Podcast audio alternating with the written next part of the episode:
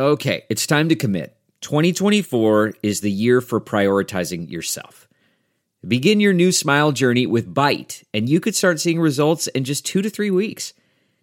Just order your at home impression kit today for only $14.95 at Byte.com. Bite clear liners are doctor directed and delivered to your door. Treatment costs thousands less than braces, plus, they offer financing options, accept eligible insurance, and you could pay with your HSA, FSA. Get 80% off your impression kit when you use code WONDERY at Byte.com. That's B Y T E dot com. Start your confidence journey today with Byte. Delve into the shadows of the mind with Sleeping Dogs, a gripping murder mystery starring Academy Award winner Russell Crowe. Now available on digital. Crowe portrays an ex homicide detective unraveling a brutal murder he can't recall.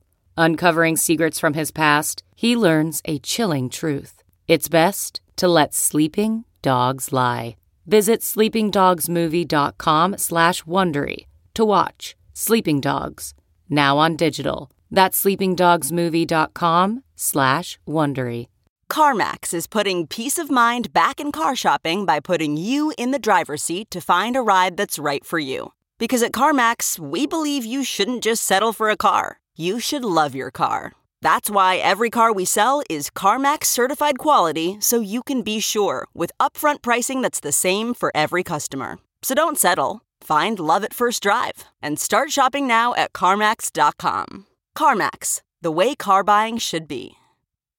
Regresa el fútbol mexicano a la pantalla de Telemundo. Chivas debuta contra el Toluca acá en Telemundo 48.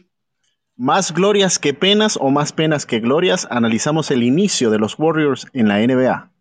Y platicaremos con el doctor Niraf Pandia sobre el efecto que ha tenido la pandemia en atletas deportivos. Y no hablamos de los contagiados, sino en las planificaciones para las lesiones. ¿Qué efecto vemos en lesiones en todas partes del mundo y cómo poder prevenirlas, sobre todo con los niños?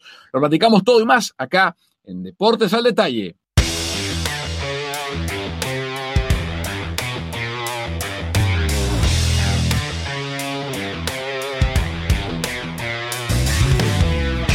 Buenos días, buenas tardes, buenas noches, depende de la parte del mundo donde se encuentren y sobre todo feliz año 2021. Primer episodio de nuestro podcast en este año nuevo que a mí, les cuento, me, me huele a esperanza, me, me, huele a, a, prosperidad, huele como a carro nuevo. No porque me haya comprado uno, sino que no sé, cuando algo es nuevo, mi cerebro se, se va al olor del carro nuevo. ¿A, a qué le huele el 2021 a Carlos Justice?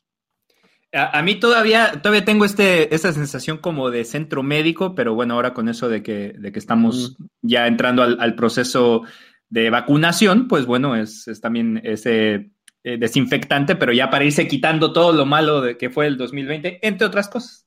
Y a ti, Pedro, ¿a qué te huele el 2021 hasta ahora allá en las montañas de Utah donde el aire es puro y fresco? Bueno, ni tan puro. Aquí la calidad del aire no es muy buena. Ah, bueno, entonces. Mira, igual que tú, me huele a esperanza, pero yo creo que no hay que bajar la guardia. No, no, no, no hay que confiarnos. No es momento de confiarnos. Vamos sí. bien, pisando seguros, pero hay que seguir tomando precauciones.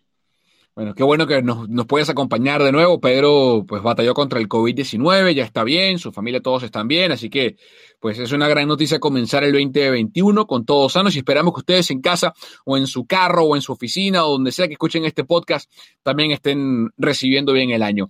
Comenzamos este primer capítulo de Deportes en detalle hablando de las chivas rayadas del Guadalajara.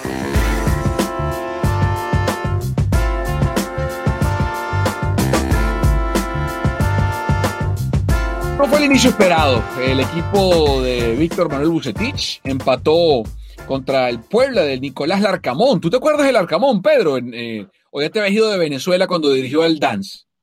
No, ya me había ido.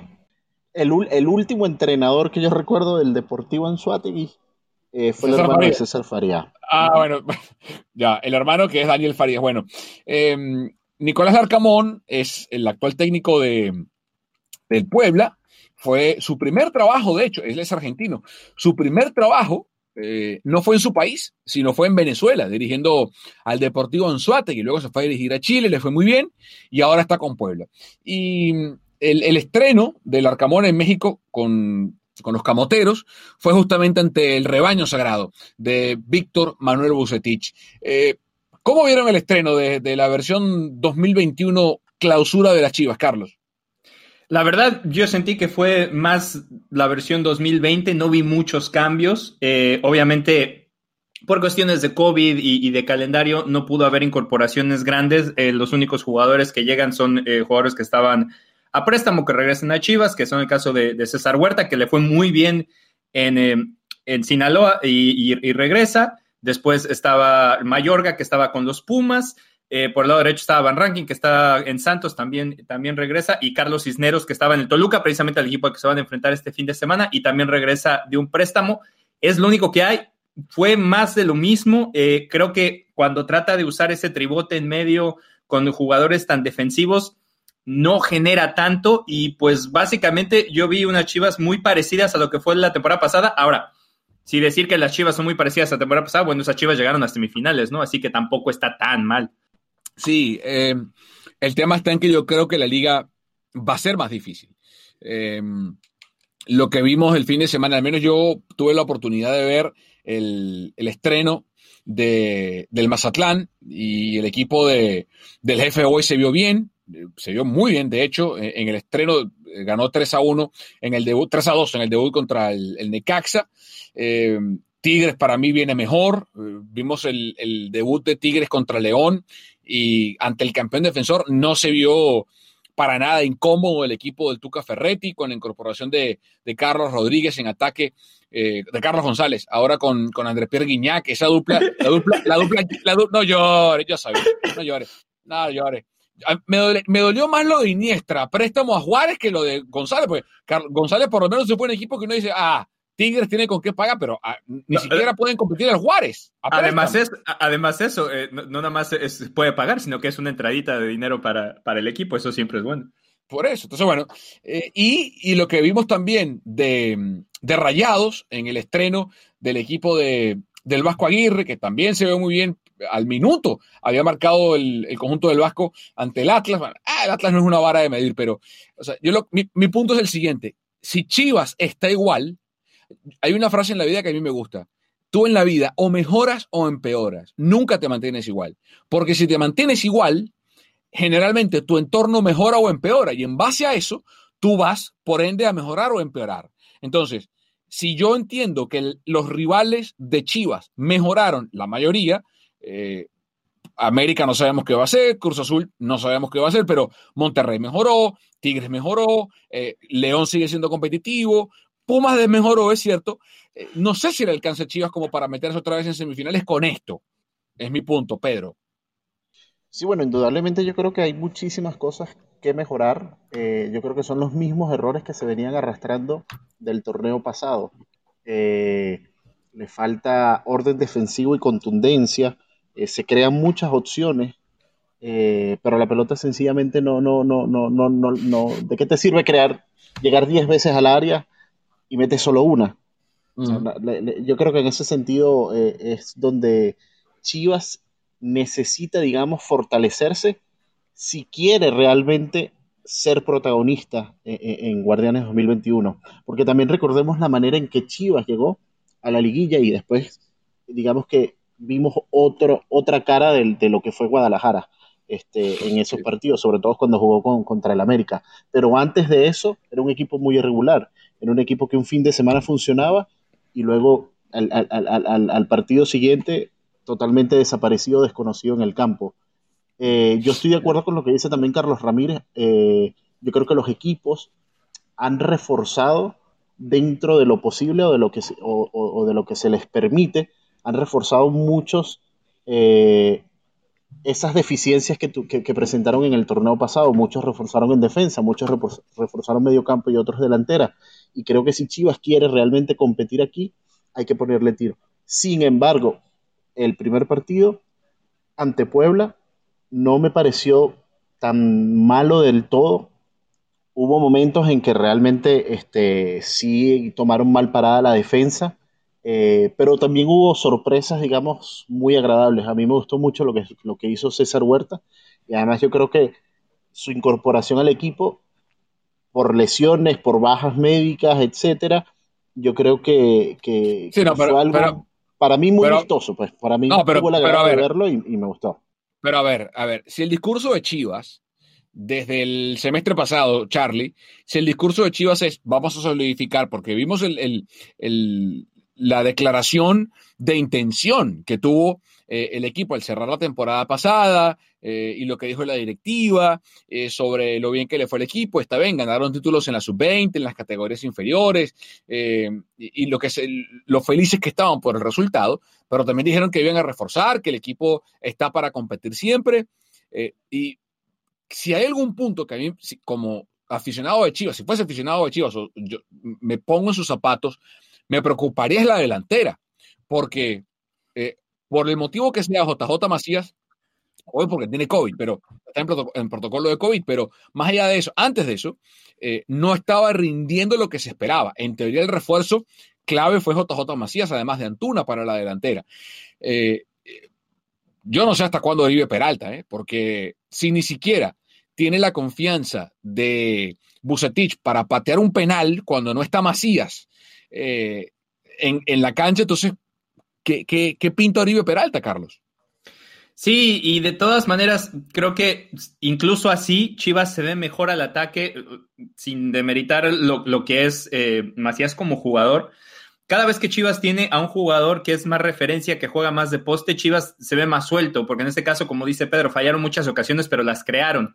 Y por mucho tiempo, por lo menos al arranque del torneo pasado, no podían crear ni siquiera esas oportunidades. Oribe acaba eh, fallando un par, una que le pasa muy cerca del poste y una de chilena que no, que no termina eh, de cojar, que creo que fue de, hecho la mejor jugada del partido, en, aún con los goles. Eh, y sí, al final de cuentas le falta punch, ¿no? Y eso es, y eso es importante. No sé si de repente a la hora de, cambiar, también estamos hablando de la jornada 1 y hay que acordarse que en México esto es básicamente pretemporada. Eh, los equipos que mejor cierran el torneo son a los que mejor les va.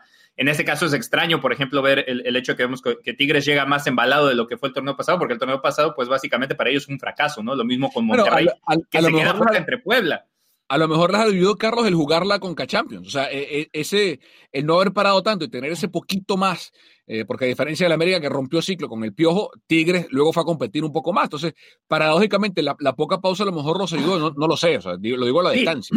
Y, al revés con León, por ejemplo, ¿no? Que termina siendo campeón, quedas una pausa, tienes una pretemporada corta y llegas como más, más, más tieso, como decimos, al al arranque de este torneo y por eso León tampoco se ve en todo esplendor. Pierde a Pedro Aquino también, que es una pieza, era una pieza importante. Vamos a ver cómo, cómo se, se, acomoda el León con, con, lo que era básicamente eh, pues la columna vertebral del equipo, porque eso permitía que el Chapo Montes jugara mucho más suelto y creo que le ayudaba bastante. Ahora se va a la América. La, lo que va a pasar con Solari, no sabemos cómo se va a ver ese equipo. Entonces, por eso digo, yo creo que Chivas, ya con, con Bucetich, eh, teniendo, conociendo más al plantel, lo único que me preocupa es el hecho de que no le haya visto yo variantes a la hora de arrancar. Ahora, otra vez, es, la jornada 1, y si, se comienzan a acumular los partidos y para la jornada 4, pensando que son 17, para la 3, 4, sigue sin sumar, entonces ya puedes empezar a preocuparte. Pero creo que con ese núcleo que tiene, sí le alcanza para Liguilla, pensando que Chivas debe de estar entre los 12 mejores del torneo. No creo que se quede fuera de esos, de esos números. Y después tiene que ver mucho con el momento en el que llegan contra quien se enfrenta, ¿no? Porque creo que eso también pasó, eh, eso también maquilló un poquito por qué Chivas llega a semifinales, porque sin ser un torneo bueno de Chivas, tiene un buen partido contra Necaxa, tiene un buen partido contra Monterrey, de hecho, para cerrar el, torneo, pero después en los partidos contra el América, el América que venía dando esos, esos altibajos, pues bueno, acaba pagando, pagándolos contra Chivas, ¿no? Y después León le hizo ver su realidad. Entonces ahí es donde, donde vamos a ver cómo, cómo, comienza, a cómo eh, comienza a desenvolverse Chivas de aquí en adelante. te digo, para mí lo, que más me preocupa fue el hecho de ver, pues que básicamente era lo mismo. Ahora, también a veces eh, en México pedimos mucho la continuidad y creo que una parte importante es ver que Bucetich dice, bueno, estas son mis armas y con esta me voy, ¿no? Va a enfrentar el fin de semana Pedro Carlos al Toluca, al Toluca de Hernán Cristante, en, en esta eterna eh, recicladora de técnicos en la que se ha convertido el fútbol mexicano. Cristante vuelve, porque ya, ya, estamos en el punto que no solamente son los mismos técnicos de siempre, sino que ahora aparecen en, los mismos clubes. Eh, Cristante hace no mucho salió del Toluca, ahora regresa el ex arquero al conjunto de los, de los rojos. Eh, y la verdad comenzó muy bien ante un rival, eh, la verdad, de poca expectativa, como el Querétaro de Héctor Altamirano, eh, y que tiene nombres interesantes, el Gallito Vázquez, lo de Barbier en el centro de la defensa, Zambuesa, lo de Baeza siempre el chileno va a ser muy llamativo, vimos los goles de Castañeda y del ecuatoriano Michael Estrada el fin de semana contra Querétaro. ¿Te preocupa, Carlos, el partido para Chivas en el estreno en el Akron? Eh, Sí, un poquito por la incógnita que es el, hecho de ver, este, a pesar de que el Cristante ya estuvo, pues es otro equipo, ¿no? Tiene un equipo diferente.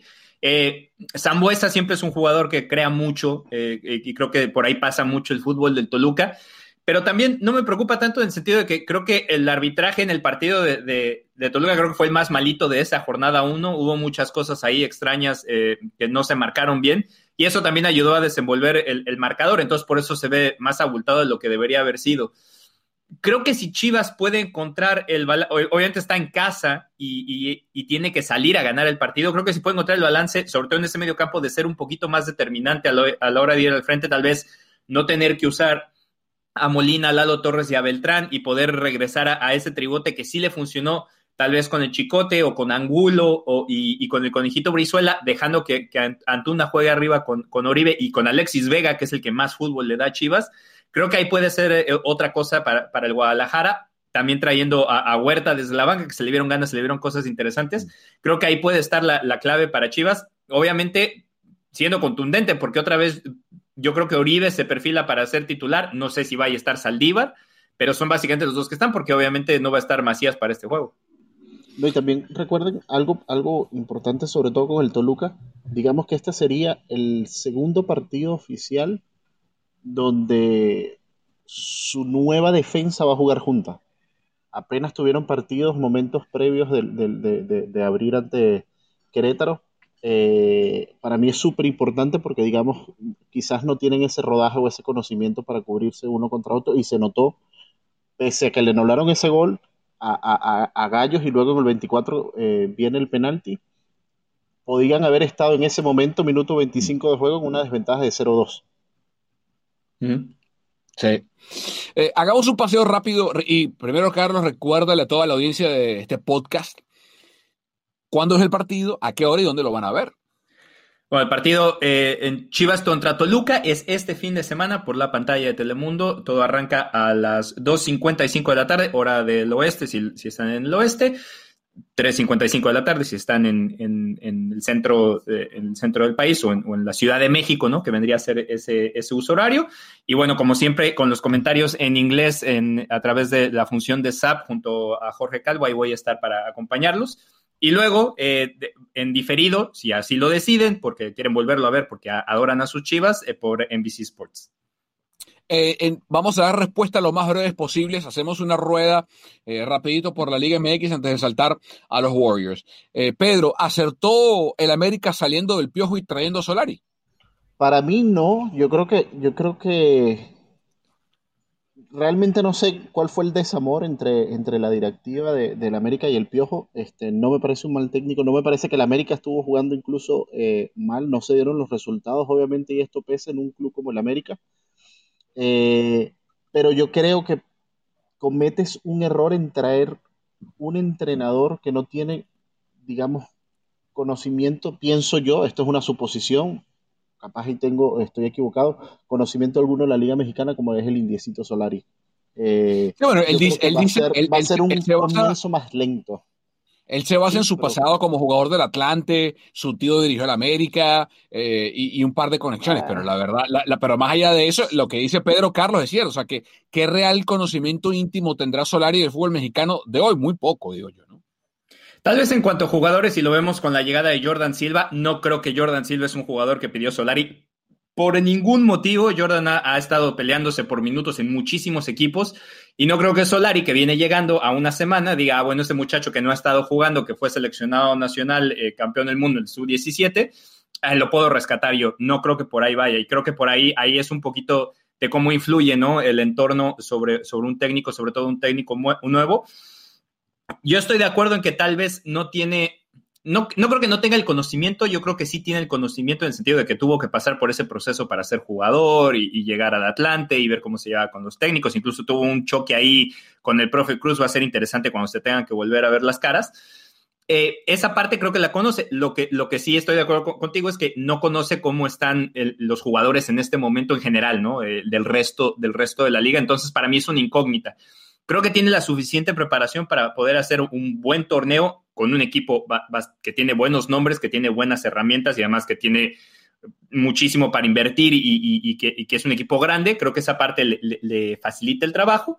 Y el hecho de que se vaya el piojo, creo que no está bien en el sentido de que, otra vez, seguimos queriendo continuidad, se rompe un proceso, pero también hay procesos que a veces también esas relaciones ya están muy viciadas. Y creo que el, piojo un poquito ya ya no estaba en la misma sintonía que la directiva, ya no estaba en la misma sintonía que la afición y a veces un refresco no cae mal. Exacto, se vuelve una relación tóxica. Eh, a mí me gustaría saber, perdón, y antes que avance, a mí lo que me gustaría saber, y en el caso del Indiecito Solari, es ver si es capaz de aguantar la presión que ejerce la, prensa, la prensa ah, mexicana. sí, me, digo una cosa, Pedro. Porque, porque, porque por su paso en el Real Madrid de guantes blancos.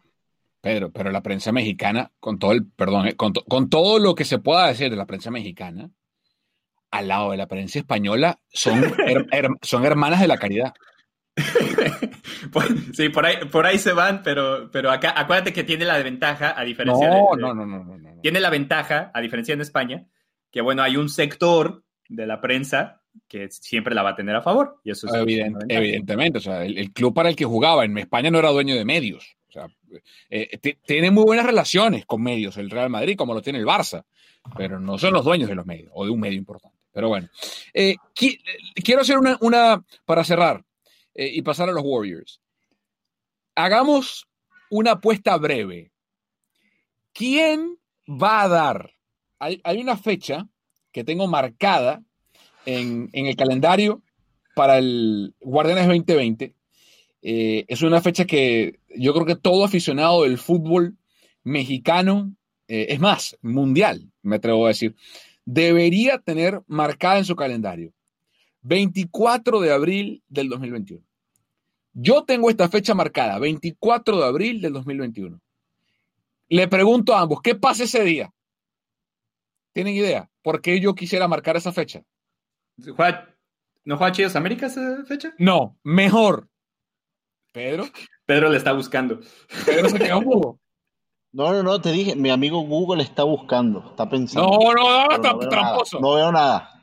No veo nada. El 24 de abril del 2021, clásico regio. Tigres rayados en el volcán. ¿Quién va a decir la frase más épica en las ruedas de prensa? ¿El Tuca, el tuca o el Vasco? El Vasco. El Vasco. Sí, ¿no? Sí. sí, sí, Porque el Tuca, el Tuca ya ha estado ahí, ya los conoce, ya como que ya, ya no, tiene nada que reventar. El Vasco sí viene con todo. Pero a lo mejor el, a lo mejor el Vasco dice algo, le rompe todo al, al, Tuca y vámonos y suelta algo el Tuca Ferretti, qué sé yo, no sé. Sí, es, es verdad, es verdad. Pedro, ¿quién dice, ¿quién dice la barbaridad divertida más grande, el Tuca o el Vasco? Yo creo que el Vasco, porque el Tuca ya nos tiene acostumbrados con sus cosas en los últimos años. Así que, como que algo nuevo y fresco, el Vasco. No, le pongo la ficha al Vasco mil veces. Soy Vasco fan forever. Amo al Vasco Aguirre. Lo amo, al Vasco Aguirre. Como técnico, como personalidad de medios. Eh, si no han visto, hay un video en YouTube de, de como que su, los highlights de las barbaridades que ha dicho en ruedas de prensa, todo en España. Hay una del corte de mangas y, y, lo que le dijo al otro y no sé qué, de su, de su mamá. Y, no, no, no es apto para niños, por favor. Si son niños, o no lo busquen, no lo vean.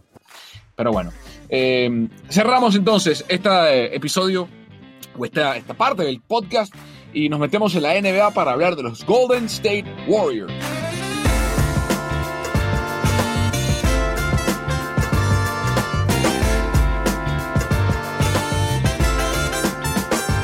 El 22 de diciembre del año pasado arrancó la nueva temporada de la NBA y la verdad es que ha tenido muchos retos.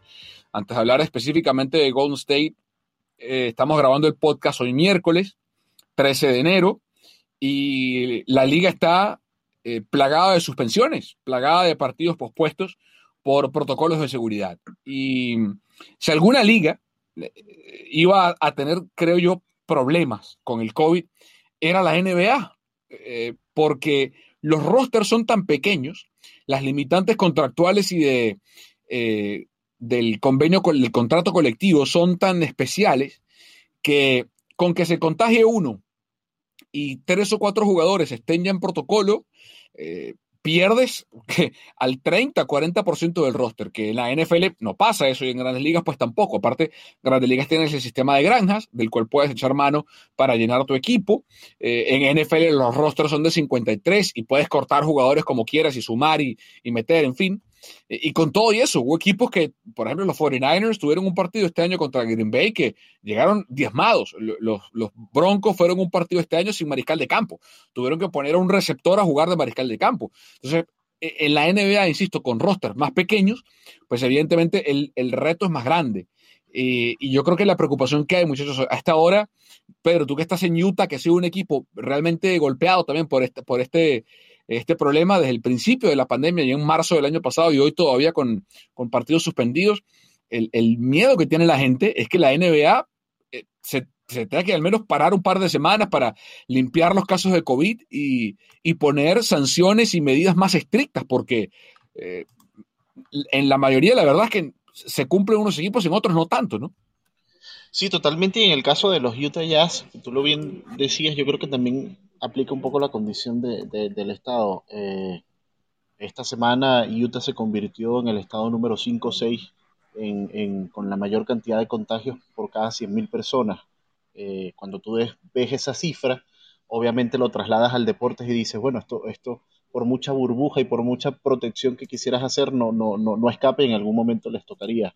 Eh, yo creo que hoy día hay más preocupación eh, de hecho, tenía un artículo por aquí que lo estaba leyendo hace poco, decía eh, que hablaba de qué equipos se beneficiarían incluso si hubiese un parón de la NBA y uno de ellos era eh, Golden State Warriors. Yo creo que hoy día la preocupación gira más en torno a si habrá o no habrá suspensión de la, de la NBA. y hay también temas desde mi punto de vista irresponsables, porque ya también lo decía al principio, este año es un año de esperanza, pero no para bajar la guardia. Tenemos casos de jugadores que presuntamente, hasta que se demuestre sean ciertos, eh, de supuestamente atendieron fiestas, clubes, etcétera. Y también yo creo que eso es una falta de responsabilidad para tus compañeros este, de, equipo, de trabajo, tu familia, etcétera. Eh, Carlos, ¿qué, opinas de la NBA? ¿Qué, ¿Cómo ves? ¿Ves que se puede suspender? ¿Se va a suspender? ¿Qué, qué te dice tu intuición periodística? Yo dudo mucho que se vaya a, suspender. Creo que es un, caso parecido a lo que vimos con, con, la NFL, donde incluso esos casos que comentabas, por ejemplo, el partido de Denver, que no tenían un mariscal de campo activo en el roster y, se jugó de todas maneras. Vimos el, juego este que también fue un desastre entre, entre Pittsburgh y, Baltimore, que empezó siendo de, para, el día de, de Acción de Gracias, de acaba jugándose el miércoles que sigue yo veo muy difícil que, se vaya a hacer, creo que va a ser parecido a lo que pasó, lo vimos con, las ligas mayores, eh, los partidos, hubo partidos de los Phillies que se tuvieron que cancelar, hubo partidos de los Marlins que se tuvieron que cancelar, y al final de cuentas los partidos simplemente no se jugaron, hicieron un porcentaje y así quedó.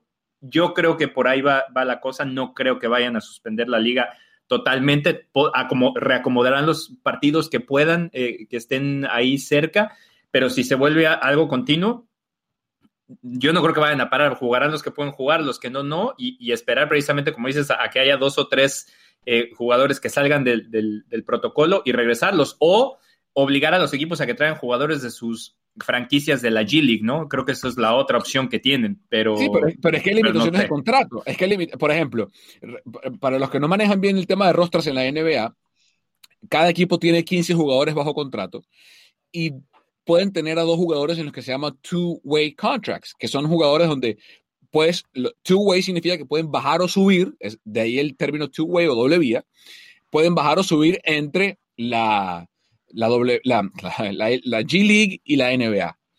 Y hay un número límite de partidos que pueden jugar esos jugadores una vez en la NBA, que son 50.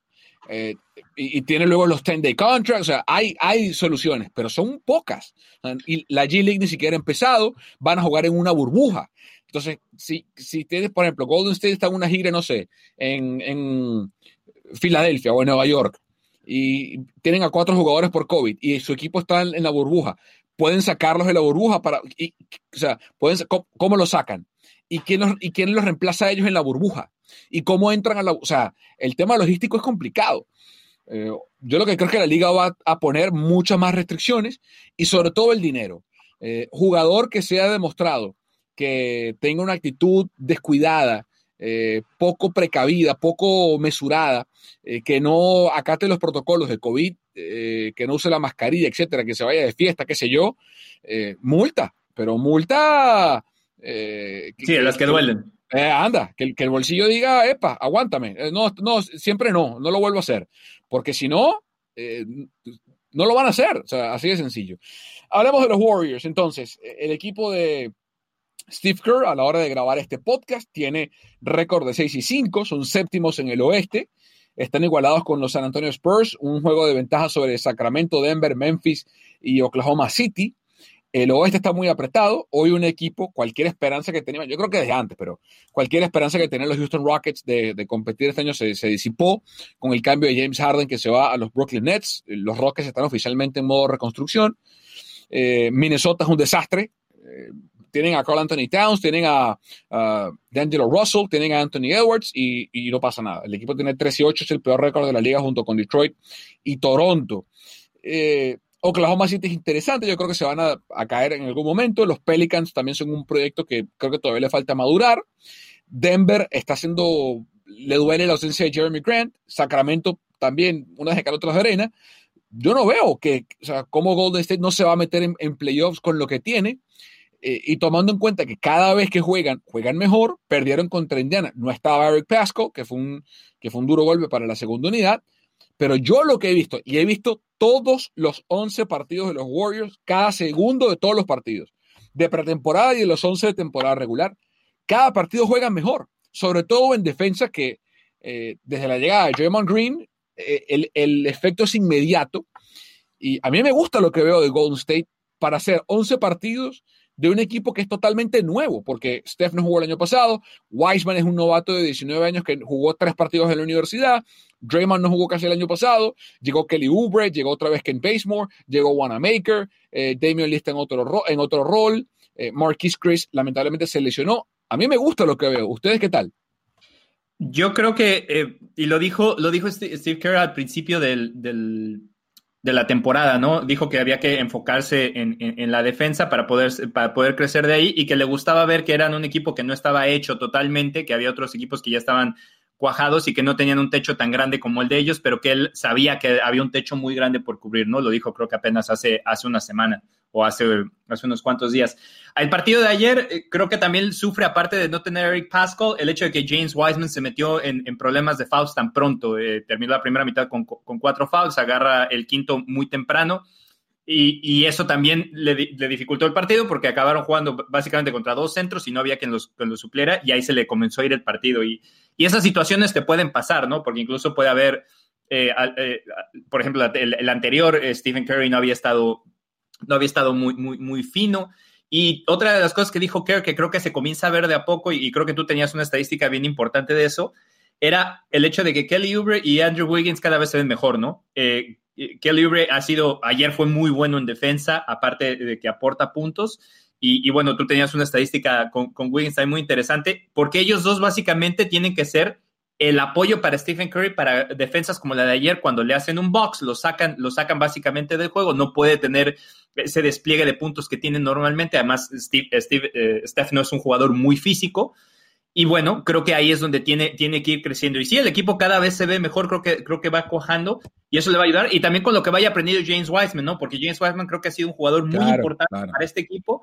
Y conforme va llegando experiencia, pues obviamente habrá, ganará más rebotes, sabrá, sabrá sacar a, los jugadores importantes en, alguna, en algunas partes, podrá hacer mejores pantallas para que Curry tenga mejores tiros. Entonces creo que en, eso coincido, digo, creo que, que va creciendo, va creciendo de a poco y también Damian Lee, que ha venido, que ha venido de, la banca eh, y, a veces también ha aportado bastante, incluso anotando puntos muy, muy, muy importantes, el triple con el que gana el otro día, los dos tiros libres con los que ganan hace apenas un par de juegos. Entonces, también aporta muchísimo. Y lo que habíamos hablado de, los jugadores que ya estaban de, la temporada pasada, como Eric Pascal, Juan Toscano, Kevin Looney, que ya habían estado y que ahora, después de aguantar toda la temporada pasada tratando de, llevar al equipo, que obviamente no, no, pudieron, pues se vuelven buenas piezas de recambio porque ya tienen suficiente experiencia para saber cuál es su rol y poder aportar. Eh, sería injusto no, no, pedirle a Pedro opinión del Utah Jazz. Pedro vive eh, en Salt Lake City, más allá de que vivió ocho años acá en el área de la Bahía, eh, y el Jazz arrancó muy bien, 7 y 4 eh, Donovan Mitchell yo creo que puede mejorar más todavía, promediando 23.4 puntos por partido.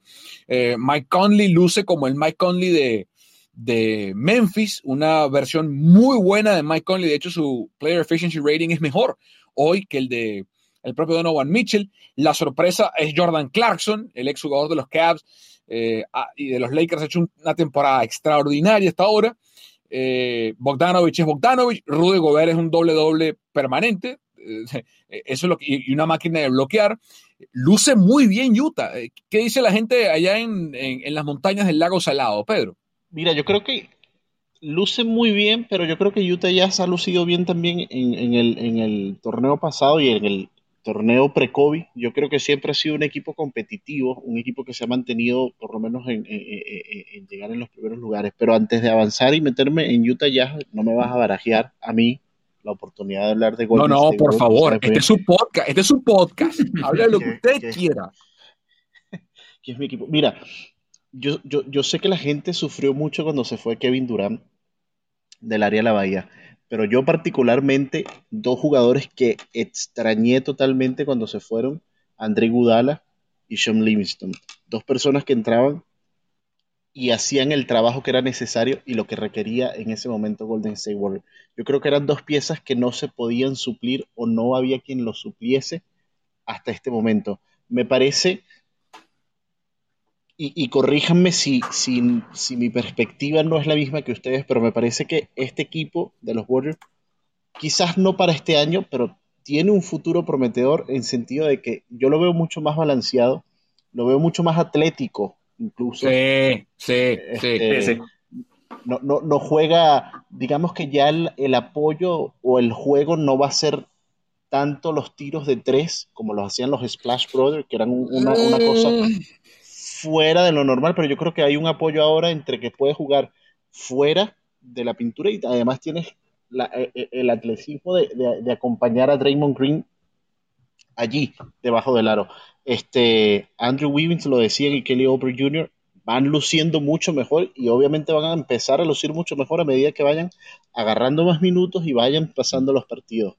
Eh, lo de Wiseman, increíble, se ve que tiene temperamento, lo mostró al salir este, de manera temprana en el último partido, este, por faltas acumuladas, pero ese temperamento también es bueno porque ese temperamento es una de las cosas que se le aplaude también mucho a Draymond Green y, creo que es lo que necesita, o sea, por algo se llaman Golden State Warriors, los guerreros, ¿no? E, e, e, es un temperamento que, hace muchísima falta. Eh, les hablaba al principio de que si se parara la NBA, si esto fuese una posibilidad, eh, los Warriors supuestamente era uno de los equipos que se podría mostrar beneficiado porque mucho se habla también de que quizás si este parón se extendiese, pudiésemos ver nuevamente el regreso de Thompson. No sabemos obviamente no, qué nivel y regresar no, a no, no, no, no, no, no, no, no, no, imposible. Imposible. Obvio. Imposible. Eh, estamos hablando de que no sabemos exacto en qué tiempo. Si suspenden esto uno o dos meses, pero es que nada, ni, ni, ni con rodillas ni, ni, tobillos. La, la, la, la, NBA y no quiero ser pájaro de mal agüero, ni mucho menos, porque amo a la NBA con frenesí. Pero creo que la única forma, se me ocurre a mí, de que la NBA se suspenda, eh, definitivamente digo, este año o, algo prolongado, es que ocurra una tragedia. Eh, ¿A qué llamo yo una tragedia? Que algún entrenador, algún asistente... Eh, y Dios lo quiera, de una vez lo decimos por eso, por eso, evidentemente, que, se contagie el COVID y, pues pase una tragedia. Em, que era un, era un temor legítimo en la NFL y, afortunadamente no pasó. Y, por, qué digo los ¿por qué digo entrenadores más que jugadores? Porque, bueno, la da riesgo eh, para fatalidades o para eh, casos severos del COVID eh, no es precisamente de los jugadores, sino de la edad en la que están asistentes. Por ejemplo, pienso en Ron Adams, el asistente principal que tiene Steve Kerr, es un hombre de, tercera edad. Dios lo libre. ¿Qué, o sea, ¿qué, pasa si se contagia de COVID Ron Adams? nadie sabe. Y, creo que es lo que todos queremos evitar y nadie se atreve, yo no me atrevo siquiera a imaginarme qué pasaría. Pero eh, yo creo que es al revés. Yo creo que si un equipo se perjudicaría hoy en día de que suspenda la liga es Golden State, porque lo que necesita este equipo es jugar. este equipo paró de jugar en marzo. Eh, las piezas nuevas, Wiseman, bueno, Wiseman jugó su primer partido de la temporada el 22 de diciembre eh, contra Brooklyn y su partido anterior había sido en noviembre del 2019. O sea, tenía un año y un mes sin jugar. O sea, todos necesitan jugar, pero especialmente Golden State, que tiene un nuevo sistema, que tiene nuevos jugadores, que tiene muchas cosas nuevas, necesita jugar. Y para solventar cosas como esta, por ejemplo, eh, si no juega, más allá de que tú lo practiques, por ejemplo, ya, vimos que la liga eh, le va a lanzar a Golden State mucho caja y uno, que es un sistema, para los que no manejan la terminología, es un sistema defensivo en zona, donde se paran cuatro defensores, uno en cada esquina de la zona pintada, de ahí la caja, esa es la caja, se ponen dos en la parte alta, suelen ser el, escolta y el alero pequeño, o dos, dos, wings, se ponen en las, en las, al lado de la, de la línea de tiro libre, y los dos grandes se ponen en la parte de abajo, o depende cómo quiera armar la caja el coach. Y se llama caja y uno porque el uno, el jugador que se llama uno, marca hombre a hombre a una asignación particular. Eh, ayer Indiana marcó caja y uno todo el partido de Golden State. El uno seguía a Steph Curry por todos lados y por donde caía Curry con ese marcador en uno, venía la, la marca en zona. Entonces, ¿cómo se ataca la caja y uno? Bueno, es matemática imaginemos que Curry lo está marcando eh, en caja. Imaginemos que Indiana, que los Nuggets, que es el partido de mañana, pone caja y uno. Y, el que está en el, en el uno es Jamal Murray, es el que va a marcar a Steph Curry. Bueno, ¿qué hace Curry? Y esto es una simplificación. Se lleva a, a Murray a un lado de la caja, ¿verdad?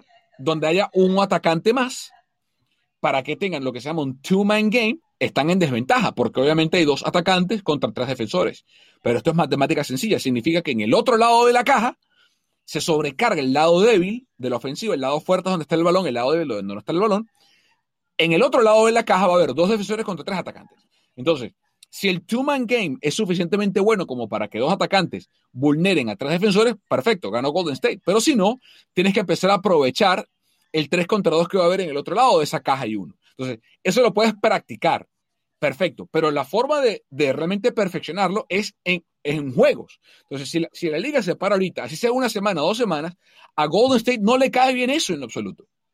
Y lo, y lo, viste, y lo viste ayer porque empezaron en la primera, en la primera mitad solamente tuvieron cuatro entregas de balón, que es normalmente lo que sucede cuando tratas de cargar el lado con, dos y tienes que pasar hacia el otro, hacia, el otro lado a cargar el, lado, el lado débil, pues obviamente los, los pases tienen que cruzar el centro. Entonces, habían empezado muy bien. En la primera mitad solamente tuvieron cuatro entregas de balón y cuando llegaron al cuarto cuarto, o más bien cuando después de que Wiseman salió por fouls y, comenzaron a hacer la, misma caja, pero con los hombres más grandes, comenzaron a fallar más ese tipo de pases, ya no tuvieron los, los looks tan abiertos como los habían tenido y ahí comienza a caerse el equipo. Entonces, como dices, son cosas que hay que, hay que, que pulir. La única forma de pulirlo es con un equipo enfrente que te esté haciendo lo mismo. Sí, sí. Eh, pero bueno, Golden State esta semana va a jugar contra Denver el jueves. Tenía partido back-to-back contra Phoenix el viernes, se suspendió ese partido. Y luego el 18 eh, se enfrentan a los Lakers en Staples Center antes de volver a, Chase. Eh, a mí me gusta lo que veo del equipo. Creo que hay mucho espacio para mejorar. Lo de James Wiseman es impresionante. Yo he colocado un tweet comparando los 11 primeros juegos de Kevin Garnett contra los 11 primeros juegos de James Wiseman. Eh, y le ha ido mejor a James, pese a que eh, el, uso o la capacidad, el, talento que tiene alrededor. Eh, Garnett suponía uno que le iban a utilizar más, los números son mejores de Wiseman, eso no quiere decir que vaya a ser mejor que Garnett, eso no quiere decir que no sea mejor que Garnett, simplemente es una medición de dos jugadores que muy jóvenes entraron a la liga de características muy parecidas y sin pasar casi por la universidad, porque por más que Wiseman pasó por Memphis, la verdad jugó tres partidos nada más. y, Garnett vino directo de la preparatoria. Eh, de hecho, debutó Garnett con... Era 100 días más joven Garnett que Wiseman cuando debutó en la NBA. 19 años y 166 días contra 19 años y 268 de Wiseman. Así que bueno, el futuro es brillante para, para Golden State. Vamos a ver qué... Y, y para cerrar también, el, el futuro también es brillante para Utah Jazz. Y ahora que quiero cerrarte aquí, recientemente se aprobó la venta del equipo, ahora está a manos de un empresario del sector tecnológico, se llama Ryan Smith. Eh, pinta para cosas muy buenas, porque además este acuerdo incluye eh, el Arena Vivint y también un, el equipo filial del Jazz en la, en la G League, y además también incluye cosas que no, o sea, no, no, entiendo los consorcios deportivos cómo se manejan, pero estás hablando de dos equipos de básquet, también te incluye un equipo de categoría AAA de béisbol que está acá en Utah. La, eh, historia de Ryan Smith es, La historia de Ryan Smith es increíble. Tiene 42 años. Eh, comenzó, eh, era, es de Utah, él, es de allá, es de Utah. Era fanático del equipo, bueno, como la mayoría de, las personas que son de, de, ese estado, es el único equipo profesional que tuvo durante mucho tiempo el Jazz hasta que llegó el Real Salt Lake. De la, no, tienen equipo de grandes ligas, tampoco de NFL ni, ni de la NHL. Así que en Utah le vas al Jazz o le vas al Jazz y ahora pues al, Real Salt Lake. Me refiero a los equipos profesionales, también tienen equipo de la WNSL. Eh, y, y, este muchacho que, bueno, digo muchacho, este, esta persona que creó una compañía de tecnología en la universidad, la vendió por 8 mil millones de dólares. la compañía eh, ah, y después se compró a Utah Jazz. Así que. Que, que, que, eso obviamente en, en, cuestión de, en cuestión de finanzas, pues eso hace que, que, el valor de él crezca más, ¿no? Como, como assets, que es lo por donde se mide. Eh, por eso es importante, porque es importante tenerlo. Además, el deporte en Estados Unidos sí genera dinero para, para, el, para el dueño. Si, si es, un, es, un, negocio que sí, genera, que sí genera dinero, a diferencia de los clubes de fútbol, que en realidad uno normalmente pues sale tablas o, o maneja números rojos. Eh, para cerrar nada más, creo que estos tres partidos de los Warriors que siguen, por lo menos los dos que siguen, son, son bien interesantes porque juegan contra los Nuggets, que creo que los Warriors están un pasito adelante de ellos, pero es muy nivelado, y después van a tener una prueba bien difícil contra los Lakers, donde tal vez se vea parecido a como se vieron los dos partidos, pero que no es de preocuparse, pero te sirve mucho porque ves, tienes el parteaguas de soy un equipo, si puedo, si puedo vencer a los Nuggets y, y hacer las cosas bien, quiere decir que soy un equipo de playoffs y después juegas contra el gran favorito, que seguramente es, el gran candidato para todos para llevarse el título, y decir cuánto me falta a mí de aquí para estar allá. Totalmente de acuerdo. Si los, si los Warriors dividen en esta gira de dos, porque antes era de tres y no podías dividir, eh, si ahora divides en esta gira de dos, para mí es ganancia. Ni hablar si barres, ¿no? Pero eh, dividir para mí, llegar a casa de nuevo eh, con récord de 7 y 6, para mí sería muy bueno. hacemos eh, vamos al último tema, vamos a platicar sobre algo importante. Eh, ¿Cuál ha sido el impacto del COVID-19, no de las personas contagiadas, sino el impacto periférico en mover calendarios, en adelantar pretemporadas, en recortar pretemporadas? El impacto de eso en las lesiones en atletas de alto rendimiento. Hemos visto lesiones en la NBA, lesiones en la NFL, eh, y sobre todo a los niños, a los adolescentes que van a volver en algún momento a practicar deportes. ¿Cómo evitar que esto ocurra? Bueno, vamos a platicar con el doctor Nirav Pondia eh, en este segmento que sigue en Deportes al Detalle.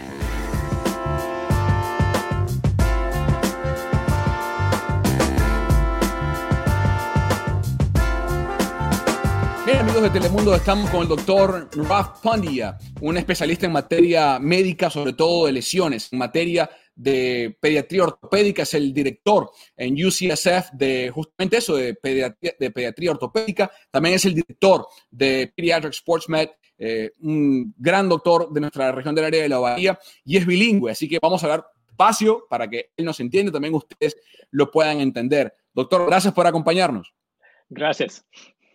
Vamos a hablar de lesiones en los ligamentos. En inglés se llama ACL, en español el ligamento anterior cruzado de la rodilla. Hemos visto muchísimas lesiones este 2020 y el comienzo del 2021, tanto en la NFL como en la NBA. ¿Por qué hay tantas lesiones de rodilla en su opinión, doctor? Porque, uh, porque de COVID, muchas personas no uh, jugar deportes antes de COVID para mucho tiempo. So, para uh, prevenir los ligamentos rotos, es necesario para el, cuerpo muy fuerte. Se necesitan practicar para mucho tiempo antes de empezar con los deportes profesionales. So para muchas personas de los 49ers o para los uh, um, jugadores de básquetbol, es muy importante para practicar antes de los, uh, los uh, ¿cómo se dice?, los games. Uh, so es necesario para practicar mucho. Y muchas de las personas no tienen uh, facilidades para practicar. En esta es la razón que tienen problemas con las rodillas y otras partes de su cuerpo. Vamos a hablar del caso específico del ligamento anterior cruzado. Nick Bosa, muchos fanáticos de los 49ers se preguntan cómo va a volver, cuán sano va a estar Nick Bosa. Usted como especialista, ¿qué esperaría de, de la rodilla de Nick? ¿Espera verlo de nuevo al 100%? Sí, sí, yo, yo, creo que con tiempo, después de ocho, ocho games más o menos, uh, Bosa está más mejor. No, el problema con empezar es que no tiene mucho tiempo con practicar con las otras personas y es muy rápido durante los, los pelotas. So es importante para tiempo con los otros, uh, con practicar y es necesario um, que necesitan más, más tiempo con, los, uh, con las otras personas. So yo creo que después de ocho uh, pelotas, Bosa está más mejor, pero necesitan tiempo con practicar. El problema es con movimiento, uh, cambiar las direcciones, son movimientos muy rápidos uh, durante la pelota es muy importante para Bosa, pero con tiempo yo creo que está más mejor y uh, es el mismo del, del, antes de tener el problema con la rodilla. Eh, ocho juegos, digamos que para mitad de la temporada del 2021 ya podríamos ver al Nick Bosa eh, en todo su esplendor. Es una buena noticia. Por supuesto, la, la otra preocupación eh, tiene que ver con Jimmy Garoppolo y si es un atleta proclive a lesionarse. La gente dice, bueno, se lesionó la rodilla en el 2018, ahora tuvo el high ankle sprain en el 2020. En su opinión médica, eh, Jimmy Garoppolo es un atleta proclive a, a la lesión, es, es, lo que se llama en inglés injury prone. So, no está una persona que tiene, es, es en inglés injury prone. Uh, la uh, fútbol americano es un, uh, tiene muchos problemas con, con jugar, tiene problemas con la rodilla en otras partes de su cuerpo. So, cuando tiene un problema con la rodilla, un, un ACL problema, no es un problema de, de you know, uh, you know, los músculos, otros problemas, es un parte de fútbol. Y mm. también el problema con los uh, high ankle sprains, muchas uh, personas en los 49ers tienen el mismo problema porque no practicar mucho antes de COVID o durante COVID. So, si tiene problemas con otras partes de su cuerpo, los hamstrings, o tiene dolor um, con, sin uh, ligamentos que está roto, ese tipo de persona eh, tiene problemas con uh, es injury prone, pero yo uh -huh. creo que Jimmy, Jimmy G no está una persona que, que tiene problemas con otras partes de su cuerpo, solo, uh, solo es bad luck para Jimmy. Hablemos de, de Sean Watson rápidamente, doctor. Eh, mucha gente en la Bahía lo quiere, sueña con ver a Deshaun Watson con el número 4 en su uniforme, jugar para los 49ers. Pero recuerden que tiene dos lesiones de ligamento cruzado en su historial médico. Uno cuando era novato en Clemson y otro cuando era novato con los Texans. Eh, en su opinión médica, ¿cuán seguro, digamos, no hay evidentemente una garantía, pero cuán, cuán seguro es tener un jugador con ese historial médico? Eh, ¿Cuán posible que se vuelva a lesionar esa rodilla, una de las dos? Sí, es, un, es una buena cuestión. Si tiene dos personas en, uh, en el NFL antes que tienen you know, el mismo problema con la rodilla, el primero es Carson Palmer, el otro es um, uh, Sam Bradford. En, después de tiene los uh, dos problemas con la rodilla, los dos jugar para dos o tres años en jugar bien, pero después de dos tres años tiene problemas porque los ligamentos no están muy fuertes. So para Deshaun Watson, si los 49ers quieren una persona para jugar para dos o tres años bien, Deshaun Watson está mejor de uh, otras personas, pero tiene una persona que necesitan jugar para 10 años, es un problema, porque cuando tiene dos, los, este tipo de problema con, los, con sus rodillas, 5 o 10 años, la artritis o otros problemas con la rodilla es, es muy, es, es un uh, uh, riesgo grande para este uh -huh. tipo de problema. Y para un quarterback que necesitan correr mucho o movimiento, es el diferente de Tom Brady o otras personas que no mueven mucho, uh, Deshaun Watson tiene problemas con la rodilla con este tipo de movimiento en, en los games. Clay Thompson, doctor, es un nombre que salta a la vista. Pasamos del fútbol americano al baloncesto. Eh, primero se recupera del ACL en la rodilla, luego se desgarra, se rompe el tendón de Aquiles a otra pierna. Se habla de la compensación, de cómo su cuerpo, por no forzar la rodilla lesionada, a lo mejor compensó con la otra parte y ahí se rompió el Aquiles. Eh, ¿Cuán certera es la medicina? ¿Qué nos dice en cuanto a probabilidades de que Clay Thompson vuelva a ser el Clay Thompson de antes o lo más parecido? Sí, eh, el problema más con Clay no está en parte de, su cuerpo. You know, la, operación está un, mejor, pero uh, el problema con su, su, mente está más. Uh, porque mm. tiene mucho tiempo con la rehabilitación, uh, tiene mucha confidencia en su cuerpo y necesitan tiempo. Y es, es una posibilidad que necesitan, you know, más pelotas para jugar, para obtener la, la confidencia pero porque Clay no está un tipo de, uh, tipo de uh, player que necesitan, vamos, uh, um, jumping mucho, es posible que Clay, Clay jugar bien, porque él solo, you know, pone los, ¿cómo se dice? Three pointers, okay? Um, so yo creo que Clay está bien, pero necesitan más tiempo, pero con muchas personas que tienen un problema con un parte de su cuerpo, tiene un otro parte en Clay uh, es un, un, tipo de persona, pero con tiempo y con más practicar, yo creo que Clay está más mejor, pero necesitan mm. tiempo con los otros players y con su, con, uh, su cuerpo. Por último, doctor, eh, hablemos uh, a los padres que nos están viendo esta hora por Telemundo 48, a los tíos o los abuelos, a quien sea, que tienen niños en su casa, adolescentes, eh, niños en esa etapa que venían de jugar fútbol, fútbol americano, baloncesto, voleibol, cualquier deporte que practicaban en su casa eh, o en su preparatoria o en su escuela y de pronto la pandemia lo cortó. En algún momento van a volver, presumimos, ¿no? Con las vacunas y lo que está pasando, en algún momento van a volver a practicar estos deportes, doctor. Eh, ¿Qué les decimos a esos padres para que en la medida de lo posible, que hagan para ayudar a sus hijos a que cuando regresen al deporte eviten las lesiones porque van a querer volver al 100%, correr y saltar y tocar y jugar. Y cuidado, ¿eh? porque tienen un año o más que no hacen nada o, no, o no como debería hacerse, ¿no? La, cosa más importante para los madres y padres de niños es cuando empezar con los deportes. Tiene, tiene dos cosas importantes. El primer es necesitan uh, menos COVID en su comunidad. Y si no tiene mucho COVID, tienes un buen tiempo para empezar con los deportes. Pero eh, una cosa importante es niños, para muchos niños, no jugar deportes para un año, no mover mucho, caminar poquito, tiene mucho, mucho tiempo. Uh, no mover. So, la cosa más importante es necesitan tiempo, despacio con las actividades. So, para cuatro seis semanas, un poquito más, un poquito más. Y la otra cosa más muy importante es cuando las partes del de, cuerpo duele, necesitan parar, necesitan poner hielo, necesitan tomar Advil y otras cosas y necesitan más, más tiempo, porque los niños uh, quiero jugar deportes mucho, pero para, porque de COVID no jugar mucho necesitan tiempo. Es, es el mismo de los 49ers y los Warriors. Uh, los niños están lo mismo, necesitan tiempo, so no tienen problemas con otras partes de su cuerpo. Bueno, ahí está el doctor Pandilla eh, hablando sobre 3, 2, 1. Bueno, muchas gracias, doctor Niraf Pandia. Pueden seguirlo en su cuenta en Twitter, arroba DR, doctor. Niraf se escribe N-I-R-A, B pequeño, B chica, y Pandia se escribe P-A-N-D-Y-A.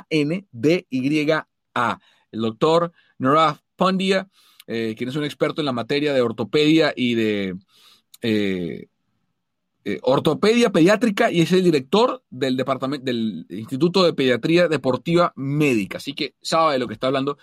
Eh, reservas con respecto de Sean Watson. Dice que Jimmy Garoppolo no es un jugador eh, proclive a lesionarse, sino que simplemente pues, tuvo mala suerte.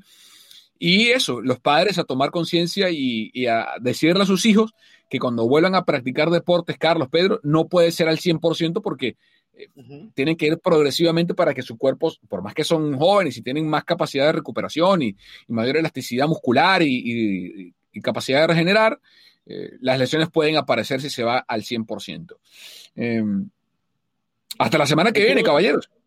Sí, antes de despedirme yo quiero agregarte y, cierro con esto porque eh, obviamente tú estás hablando del tema muscular y todo lo demás, pero en mi caso a mí me dio coronavirus y me dio afortunadamente una cosa muy, digamos, leve. Aún cuando ya pasé, yo creo que ya tengo más de un mes que pasó, mm. digamos que en el sistema respiratorio eh, me, queda una fatiga y estuve leyendo que esta fatiga también tiene que ser una alerta para gente que hace deportes. Claro. Porque si te excedes, puedes, puedes crearle problemas a, a tu corazón. Eh, que también es como que llevarlo con calma, o sea, no puedes regresar y decir, bueno, antes de la pandemia, el coronavirus, etcétera, corría 5 millas y bueno, ya el día de mañana va a correr las mismas 5 millas. No. Sí, ese es, un, buen, punto, ese es un punto que no, porque la verdad no lo tocamos con el doctor Pandia, eh, nos, limitamos a hablar de eso, de, de, los impactos periféricos del COVID, pero obviamente si usted tuvo COVID, como fue el caso de Pedro, pues ni hablar que tiene que eh, esperar a las recomendaciones de su médico de confianza. Eh, Gana Chivas el fin de semana, lo declaro, lo decreto, Carlos Justus. Sí, yo también estoy de acuerdo, creo que Chivas se lleva los tres puntos y comienza el andar para pensar en qué puede hacer de aquí a ser contendiente, porque a Chivas no le queda de otra. Hasta la semana que viene, hermanos, cuídense mucho, por favor.